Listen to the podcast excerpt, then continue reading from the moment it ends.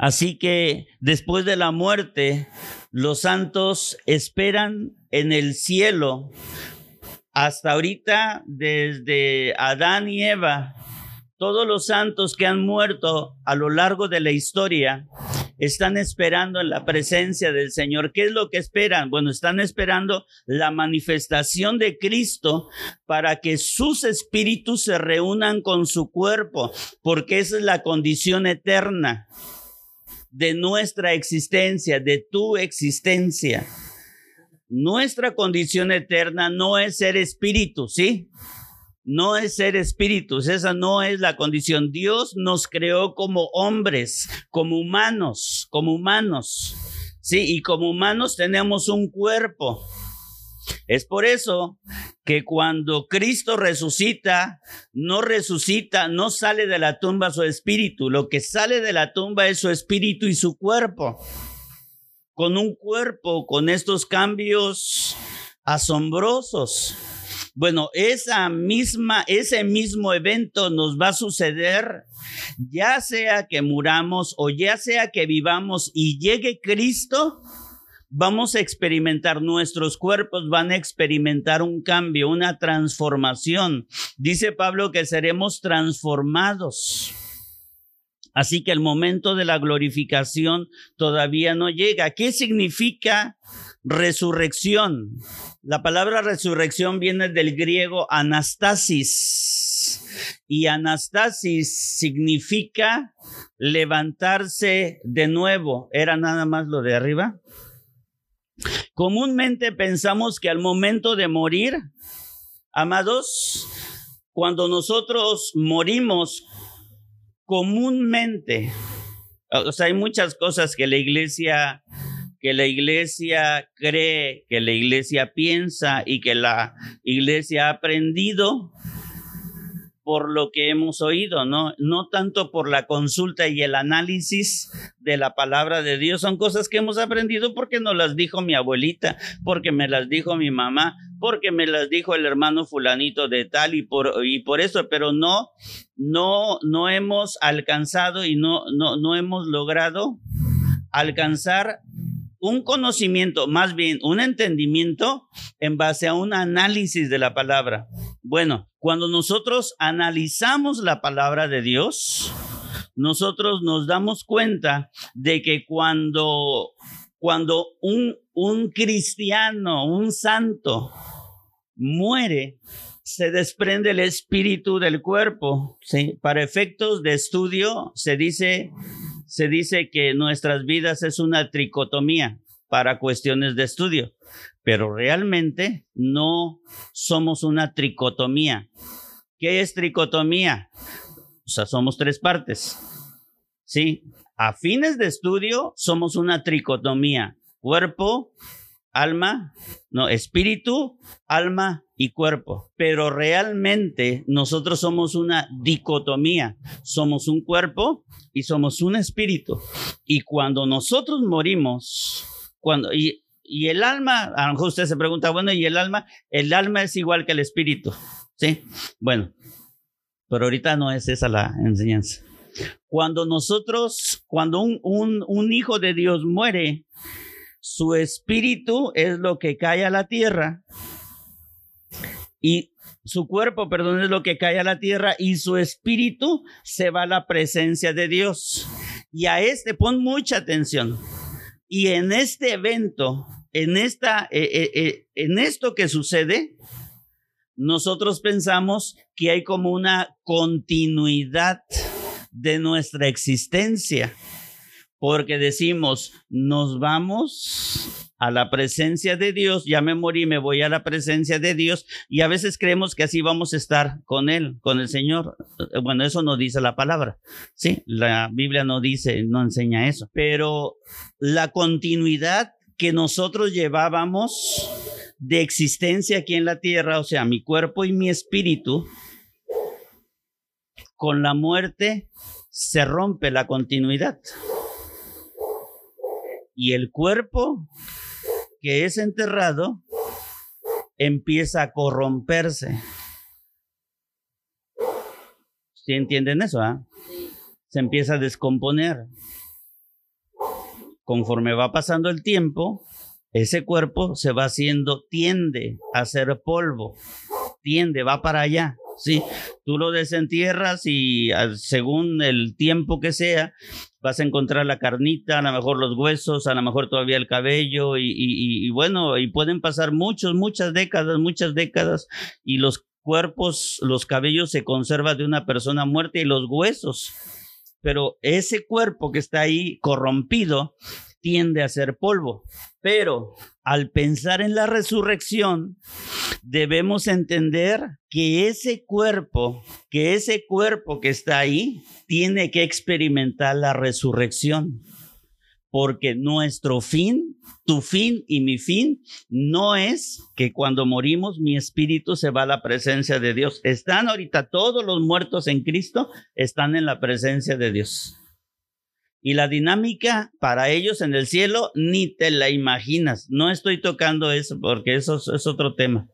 Hay una dinámica para todos los muertos en Cristo.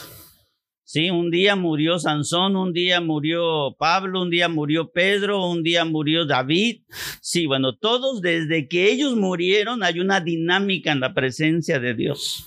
No están así como que acostados y con los ojos cerrados como en una cámara de hiper invernación. No, no, no, no, no. No, no, no. Hay una dinámica ya. Sin embargo, su estado es que están esperando. ¿Qué es lo que están esperando? La manifestación de Cristo en gloria cuando, cuando Cristo abra su, su boca y hable con una, con esa voz, como dice Pablo en Tesalonicenses, con, con esa voz como de trompeta, como, como de arcángel, cuando Cristo hable, entonces algo va a pasar en la tierra, algo va a pasar abajo, algo va a pasar con nuestros, con esos cuerpos, cada célula y cada átomo que componía ese cuerpo no importa qué tan lejos esté una parte de otra del cuerpo, cada célula, cada parte, cada partícula de ese cuerpo se va a integrar nuevamente, se va a integrar nuevamente. Y dice Romanos 8:11, el Espíritu de Dios quien levantó a Jesús de los, de los muertos, vive en ustedes. Y así como Dios levantó a Cristo Jesús de los muertos, no, no sale verdad el texto. El Espíritu de Dios, quien levantó a Jesús de los muertos, vive en ustedes. Y así como Dios levantó a Cristo Jesús de los muertos, Él dará vida a sus cuerpos, ¿qué dice? A sus cuerpos mortales mediante el Espíritu, quien vive en ustedes. Entonces, el mismo que levantó a Jesús de los muertos es el mismo Espíritu que nos va a levantar a ti y a mí si es que morimos antes de que el Señor venga. Y si vivimos, es el mismo que nos va a transformar nuestros cuerpos. Así que ya sabemos que la resurrección de Jesús, cuando Cristo resucita, sabemos que esa es la garantía de nuestra resurrección. ¿Por qué nosotros sabemos y tenemos la confianza de que vamos a resucitar? Porque Él resucitó, porque Él es la primicia de la resurrección. Entonces Cristo resucita primero y resucita primero para dar una, para poner una garantía de eso. Y también sabemos que la resurrección de Jesús es por demás diferente a todas las demás resurrecciones que se dieron. Todas las demás resurrecciones que se dieron, se dieron porque se dieron porque la gente que resucitó como el hijo de la, de la viuda de Naín, la hija de Jairo y etcétera, todos los muertos, Lázaro, todos ellos que volvieron a vivir, un día también volvieron a morir. Entonces nosotros ya hemos entendido que la resurrección de Cristo es diferente a todas las demás resurrecciones. A todas las demás resurrecciones. ¿Sí? Entonces, Al momento de morir, la separación del espíritu y el cuerpo hay algo que se corta, estaba diciendo hace rato, y es la continuidad de esas dos partes, del cuerpo y del espíritu. A esto se le llama a, esto se le llama continuidad. A veces hemos creído nosotros, vuelvo a repetir, que hay una continuidad, pero la continuidad termina con la muerte de la persona. Así que después de que, de que, de que se, de que termina la continuidad, aparece un elemento llamado, dicen los teólogos, discontinuidad. Estamos haciendo un análisis del estado de resurrección, ¿sí? ¿Sí me entienden? El día de la resurrección es el mismo, el día que, que Cristo resucitó. Cuando Cristo resucita, cuando Cristo resucita, es el mismo cuerpo que murió.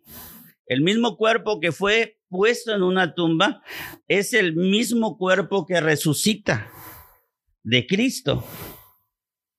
Pero estos cambios de los que yo les estaba hablando, estos cambios dramáticos en la misma persona de Cristo, es en el mismo cuerpo, pero este cuerpo ha sufrido cambios radicales.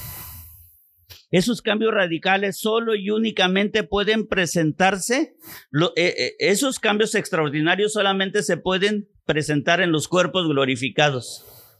Y hasta ahorita solamente Cristo ha resucitado con un cuerpo glorificado. La promesa es que tú y yo seremos, nuestros cuerpos van a ser glorificados. Ya sea que muramos o ya sea que vivamos, seremos glorificados. Dice Primera de Corintios 15, 35.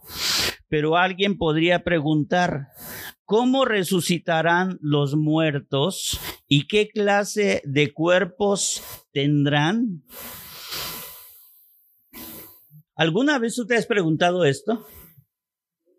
¿Alguna vez te, has puesto a pensar, bueno, y el día que Cristo venga y que y estás leyendo ahí tu Biblia y, dice y él vendrá con voz de arcángel y con trompeta de Dios y los muertos de Cristo y los muertos en Cristo resucitarán primero y luego nosotros los que vivimos seremos arrebatados juntamente con ellos para recibir este, al Señor en las nubes y así estaremos con Él para siempre. Pero cuando dice, y seremos transformados, glorificados.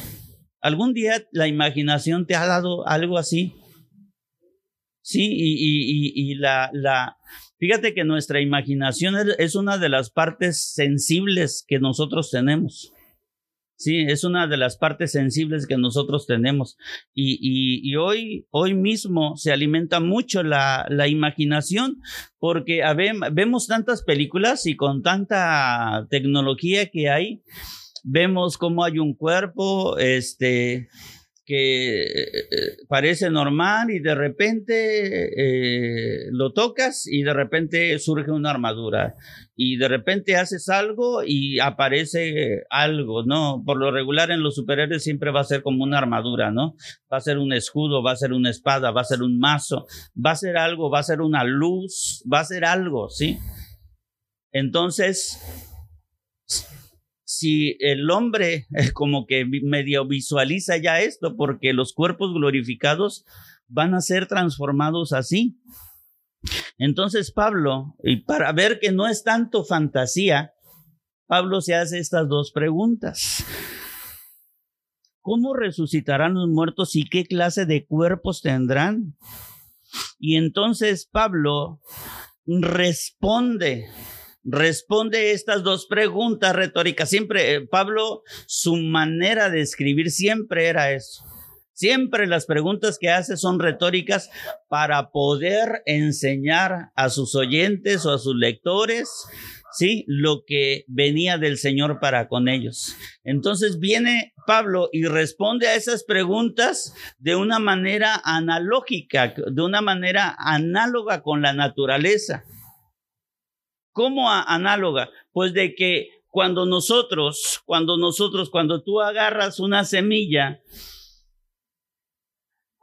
y la siembras, no preparas la tierra y la siembras, de alguna manera esa semilla que tú sembraste se corrompe. Se corrompe y empieza como un proceso porque empieza la, la semilla revienta abajo, así como revienta el cuerpo de una persona, Así revienta el grano, la semilla adentro, abajo de la tierra, revienta, a eso se le llama germinar y empieza a crecer y todo lo que, lo que crece siempre va a crecer hacia arriba, ¿no? Como que las plantas siempre buscan hacia arriba el cielo. Y crece la planta y al final el fruto, la gloria de esa semilla, si es una semilla de una planta que da una, por ejemplo, de un rosal, entonces la gloria de esa semilla que fue sembrada, eh, su gloria es una flor, es una rosa hermosa, es un clavel es una gladiola, es un girasol, es una manzana, es una piña, etcétera. Bueno, si cuando Pablo habla de esto, a ver, parece que traigo el verso ahí. Responde Pablo y dice, Qué tontería. En la versión Reina Valeria dice necios. O sea, es una necedad no entender esto. Dice, pero ahí está en la nueva traducción viviente. Dice, qué tontería. Lo que tú siembras no cobra vida a menos que muera. Por eso uno de los principios, uno de los principios que tiene la gente, que tienes tú y yo, para poder vivir en Cristo, para que tú vivas a Cristo, lo primero que tienes que hacer es morir. Mientras nosotros vivamos con nuestras preferencias, con nuestros gustos, con nuestras comodidades, con mi manera de pensar, con mi manera de ver la vida, con tantas cosas que a final de cuentas es un egoísmo, es el ego del hombre, ¿ah? es un egoísmo que todos traemos. Mientras estés viéndote nada más tú, tú, tú, tú, y no vivamos a Cristo, mientras eso no muera en ti, no vas a poder vivir en Cristo. Porque el principio es, si quieres vivir, tienes que morir. Y si vives, te mueres. Si quieres seguir viviendo en ti, sigue viviendo en ti, pero te vas a morir. Pero si quieres vivir la nueva vida que Cristo da, primero te tienes que morir. Y dice Pablo, lo que tú siembras no cobra vida menos que muera. No plantas el cuerpo que luego ha de nacer, sino que siembras una simple semilla de trigo o de otro grano pero Dios le da el cuerpo que quiso darle y a cada clase de semilla le da un cuerpo propio. Y el cuerpo que Dios le ha dado finalmente a aquellos que han sido redimidos son los cuerpos glorificados. Tú y yo no somos, no somos lo que no somos y todavía no somos lo que finalmente seremos. Y esto es algo que nosotros tenemos que entender, amados. Hay, un, hay algo muy significativo que pasó con el cuerpo de Cristo. Era su mismo cuerpo, pero algo radicalmente había cambiado. O sea, eso se le llama discontinuidad, porque el mismo cuerpo que sale de la tumba, el mismo cuerpo que sale de la tumba, era el mismo cuerpo que había sido puesto en la tumba, pero había pasado algo, había pasado algo de tal manera, de tal manera que algo había cambiado en él. Era el mismo cuerpo, pero algo había cambiado. Porque el día que Jesús se topa a aquellos dos hombres que iban camino a Emaús, el Señor se acerca con ellos. Ellos ya habían convivido con Cristo. Ellos se sentaron a la mesa con Cristo. Ellos habían oído la voz de Cristo, pero algo algo estaba pasando en su cuerpo, algo había pasado en su cuerpo que ellos no le reconocieron. Jesús se acerca a ellos, empieza una plática, una conversación con ellos. Y ellos tardan en reconocerle. Lucas 24, 35 dice, luego dos, luego los dos de Maús les contaron cómo Jesús se le había parecido mientras iba por el camino y cómo lo habían reconocido cuando partió el pan. ¿Sabes en qué momento lo reconocieron cuando él partió el pan? Pero en todo el camino a Emaús, ellos no le reconocieron, pero era el mismo Jesús. Era el mismo cuerpo. Su cuerpo no había cambiado. Dice en el verso 37, pero todos quedaron asustados y temerosos porque pensaban que veían un fantasma. Definitivamente hubo cambios en su cuerpo, pero no alcanzaron a ver qué grado de cambios hubo.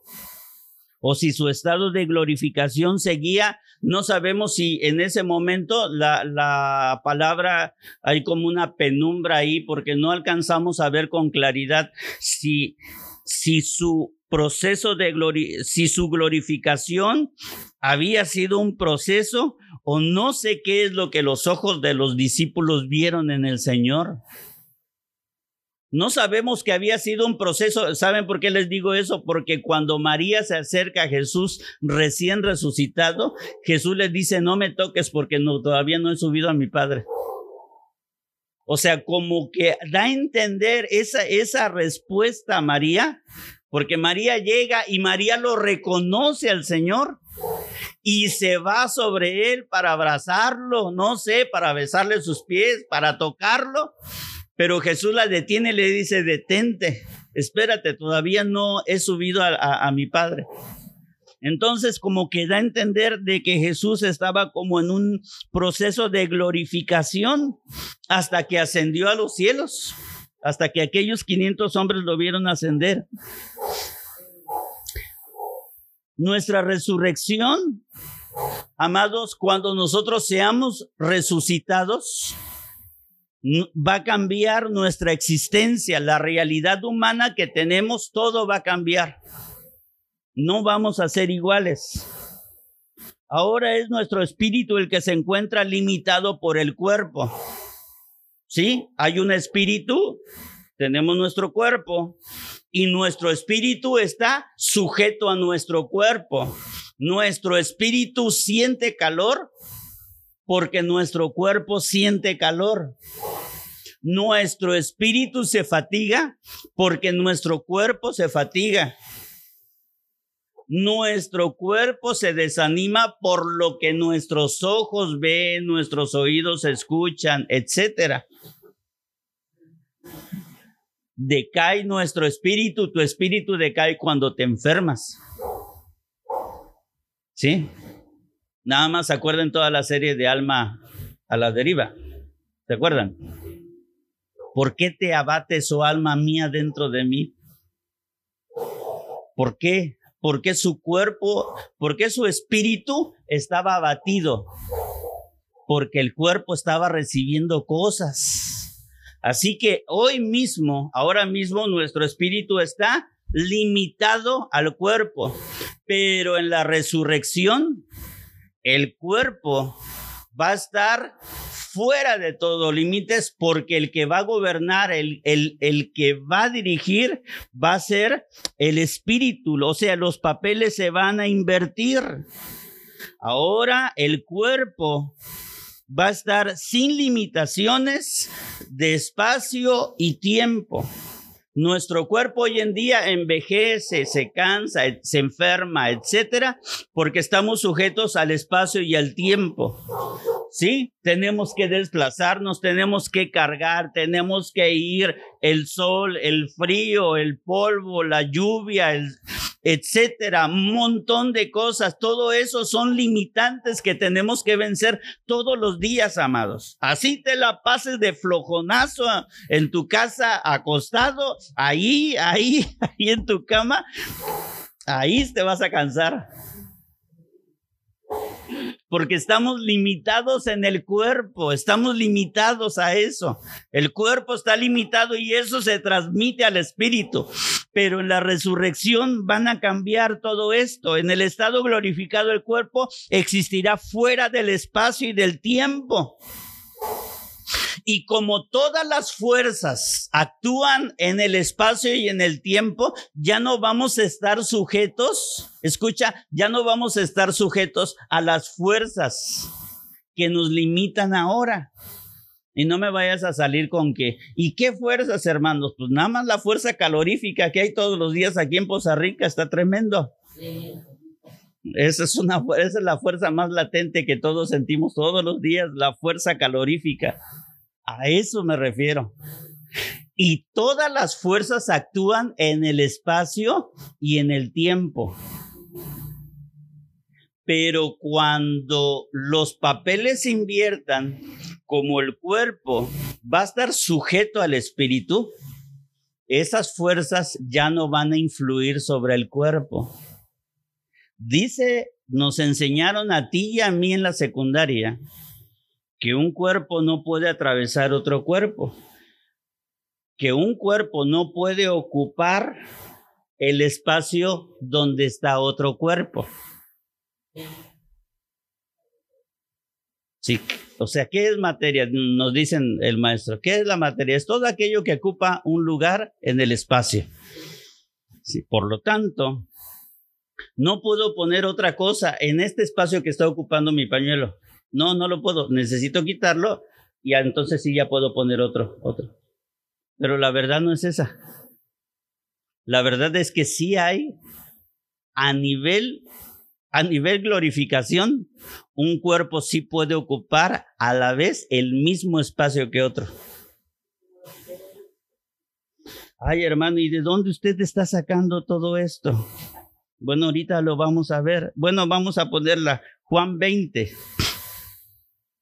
Ese domingo al atardecer, los discípulos estaban reunidos con las puertas bien cerradas porque tenían miedo de los líderes judíos. De pronto Jesús estaba de pie en medio de ellos y les saludó y les dijo, la paz sea con ustedes. ¿Qué fue lo que pasó ahí? Que estaban ellos reunidos y de repente Jesús aparece en medio. O sea, el cuerpo de Jesús atravesó la puerta o atravesó el muro y se apareció en medio de los discípulos. Ellos se espantaron realmente, ellos cuando les saludas, si tú sigues leyendo Juan 20, 20, 21 y 22, tú te vas a dar cuenta que los discípulos se espantan, se quedan anonadados, se quedan estupefactos por la aparición del maestro en medio de ellos. ¿Cómo fue que entró si las puertas estaban, dice el texto, bien cerradas? Pues no, fue otra cosa, sino que Cristo atravesó en su cuerpo glorificado lo que en su cuerpo terrenal no había sucedido, lo hizo con su cuerpo glorificado. Entonces se aparece ahí en medio de ellos y ellos se quedan así.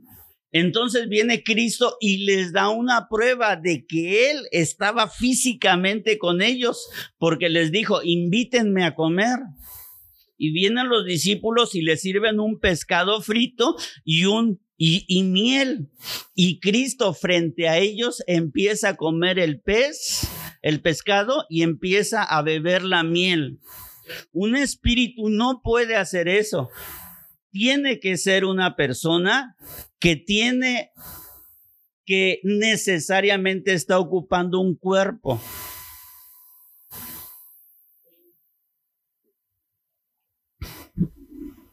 En el estado glorificado el cuerpo existirá fuera del espacio y del tiempo. Y como las fuerzas existentes solo actúan en el espacio y en el tiempo, estas mismas ya no repercuten en un cuerpo glorificado. O sea, en otras palabras, amados, en otras palabras, el cansancio, el calor, el frío, la fatiga, el dolor de cabeza, de espalda, la enfermedad, los límites que ahorita tenemos, jamás los van, jamás nos van a volver a tocar en nuestros cuerpos glorificados. Tendremos la totalidad.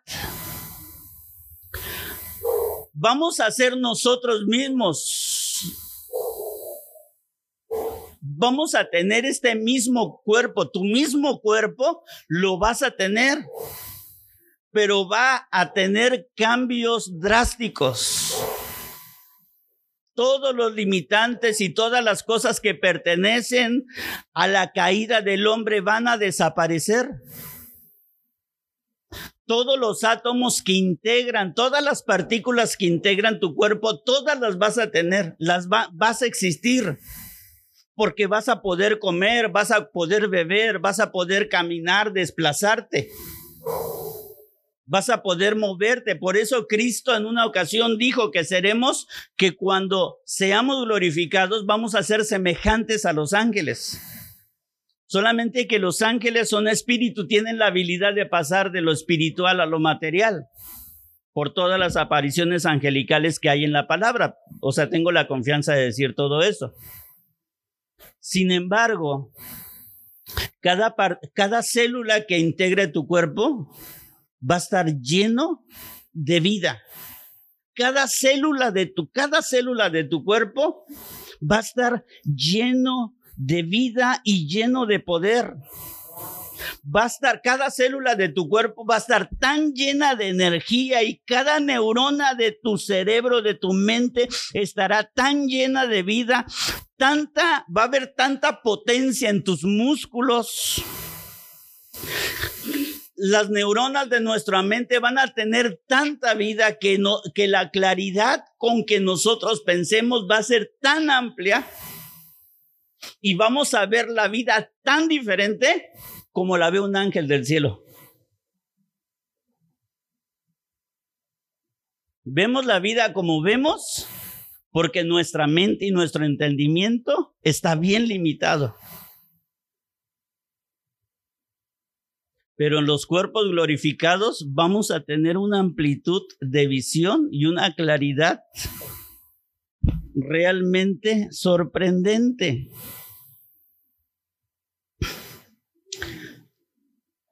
Menciono que los músculos van a tener tanta potencia porque cuando, cuando se aparecía un, los ángeles que movieron la piedra, eran dos ángeles y movieron una piedra de muchas toneladas. Un, un par de ángeles fueron los que destruyeron la ciudad de Sodoma y Gomorra un ángel fue el que destruyó un ejército de miles en el Antiguo Testamento. Entonces nos vamos a dar cuenta, nos damos cuenta a través de esto, que en la resurrección va a haber muchos cambios. No tengo la idea de que un cuerpo purificado ¿Cómo?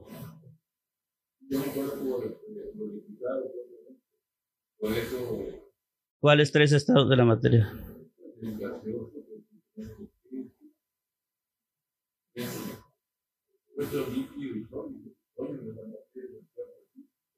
No, no, no, no, no. No, no, no, no, es que este está refiriendo a estados de la materia, a la materia. Esos tres estados que nos presenta la física son estados propios de la materia inerte, inanimada, no para un cuerpo vivo.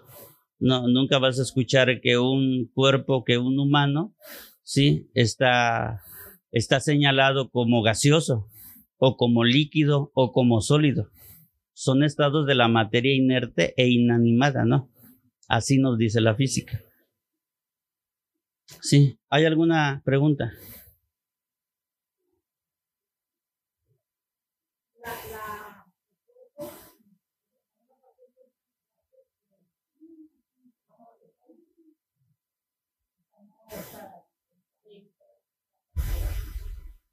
todos, todos los, todo, todo, en, en el momento de la, hay, hay un estándar que Dios tiene para los cuerpos, para los cuerpos eternos. Nunca vas a ver a un ángel viejito. Nunca, no existen más. Eso nada más existen en la mente de la persona, quién sabe, y no sé qué tipo de droga se usa. Pero cuando dicen los niños son angelitos, no, los niños no son angelitos. Por eso tú te tienes que hacer un montón de preguntas. Hasta, bueno, y cuando muere un niño y se va a la presencia de Dios, y cuando se glorifique, se va a glorificar el bebé, se va a glorificar el niño, y el el viejito se va a glorificar como viejito. O sea, tú te tienes que hacer esas preguntas. Al texto bíblico tú le tienes que hacer preguntas para que te responda. Si nosotros leemos nada más así el texto bíblico sin, sin que tú le hagas buenas preguntas, preguntas inteligentes, el texto nunca te va a responder y siempre te vas a quedar limitado a tu conocimiento. Por eso nos aburre tanto la palabra de Dios y por eso vemos tan divertidos una, una serie porque a la serie no le tienes que, decir ninguna pregunta. Realmente una serie, una caricatura, te mete a un, a un estado de estupor. Porque lo único que tienes que hacer es ver, ver, ver, ver, ver, ver, ver, porque todo, toda la inteligencia con que se hizo ahí está puesta. Pero nada más estás viendo, viendo, viendo, viendo, viendo. Al texto bíblico no. Al texto bíblico tú tienes que llegar con una actitud de querer aprender, porque tú le tienes que hacer preguntas al texto para que Dios te responda, para que salgas del nivel del que estás y vayas creciendo más. Salgas, como dice el apóstol Juan, de niño a joven y de joven a adulto. Entonces, ese proceso de crecimiento, amados, en parte se logra cuando tú le haces preguntas al texto. Entonces, háganse preguntas en cuanto al tema de la resurrección. ¿Va a resucitar entonces el bebé como bebé? ¿Va a resucitar el viejito como viejito? Ah, sí. Sí, pues es que cuando Cristo murió, o sea, una persona de 30 años es una persona joven. Es una persona joven. Sí, a veces acá señalamos en otros estándares. En otros estándares decimos, son una persona de 15, es una persona de 10, una persona de 20, una persona de 25, es una persona joven. Sí, es una persona joven. Ay, cuando yo tenga 30 años. No, pues cuando tengas 30 años, o sea, ya habrás pasado toda la adolescencia. Sí, la adolescencia se extiende en el cuerpo físico, se extiende hasta a veces más de los 20 años a veces hasta alcanza casi, casi los 30 años. ¿Sí? E, e, ese es el cuerpo físico, sale, porque sí, sí sabes que una, una niña de 10, una jovencita de 15, un jovencito de 15 o hasta de 20 años todavía no se alcanza, o sea, no se alcanza a desarrollar su cuerpo, todavía no alcanza la madurez. Su cuerpo todavía no alcanza madurez, la, la, la madurez todavía no madura su cuerpo todavía no madura, está en crecimiento, todavía se está preparando pues a muchas cosas. Cristo cuando muere a los 30 años, Cristo era joven, era un joven. El pueblo de Israel, los sacerdotes que estaban ahí, cuando vieron al Cristo crucificado, cuando estaba colgando de la cruz, era un joven el que estaba ahí. Y yo creo, presumo, yo me pongo a pensar, que quizá la misma apariencia de juventud que tenía Cristo el día que estaba en el Getsemaní en su agonía, era la misma juventud que tenía Adán y que tenía Neva cuando caen en pecado. Porque cuando Cristo los hace, yo esto se los he dicho muchas veces, eran dos personas jóvenes, llenas de juventud, por lo tanto llenas de vitalidad. ¿Hay alguna pregunta más, amados? Para terminar, porque este es un tema que no toco yo mucho, a veces les he dicho solamente algo.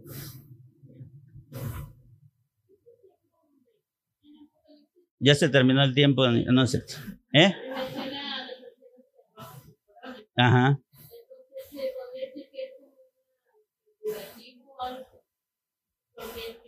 Así es, así es, Anaí. Muy buen análisis, sí, sí, sí, sí, sí. Sí, hay que irnos al término de ancianos, ¿no? Ancianos no son viejitos. Ancianos son términos de liderazgo y autoridad, ¿no? Hay dos ancianos y hay doce ancianos. que muy seguramente, bueno, ahora que, que veamos Bienaventurado el que lee esta serie, nos vamos a, pero les adelanto, los discípulos y, las, las, y, y los líderes de las tribus de Israel son los que están ahí, son los que están ahí, ¿no? Ahí en el, eh, son los ancianos que arrojan sus coronas delante de él, ¿no? ¿Sí? ¿Hay alguna pregunta más? Eric. No, ¿quieres saber a qué termina la reunión? Ya. Vamos a orar por él. Sí, ah, ya tienes 30 años. 29. Pues ya me lo vas a llegar a la edad de a la edad de la Sí, pero ahora dilo, pero sin llorar, ¿no? Ok, vamos a ponernos de pie, amados.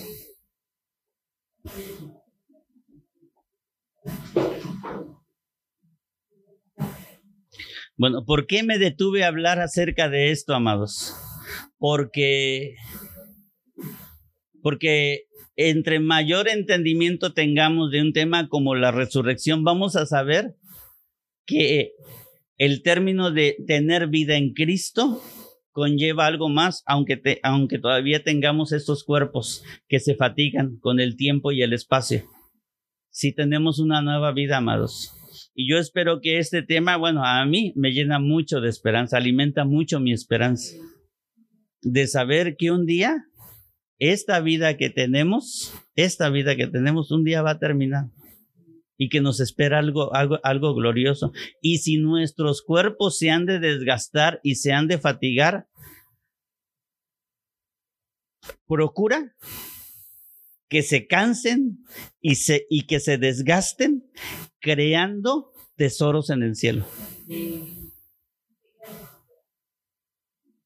Porque sentado viendo todo el día series o viendo videos en el internet, también te vas a cansar. ¿Sí? Procura que si te vas a cansar y te vas a desgastar, que tu desgaste y tu cansancio produzca tesoros en el cielo. ¿Sale? Porque allá dice la palabra que no hay corrupción. Cierra tus ojos.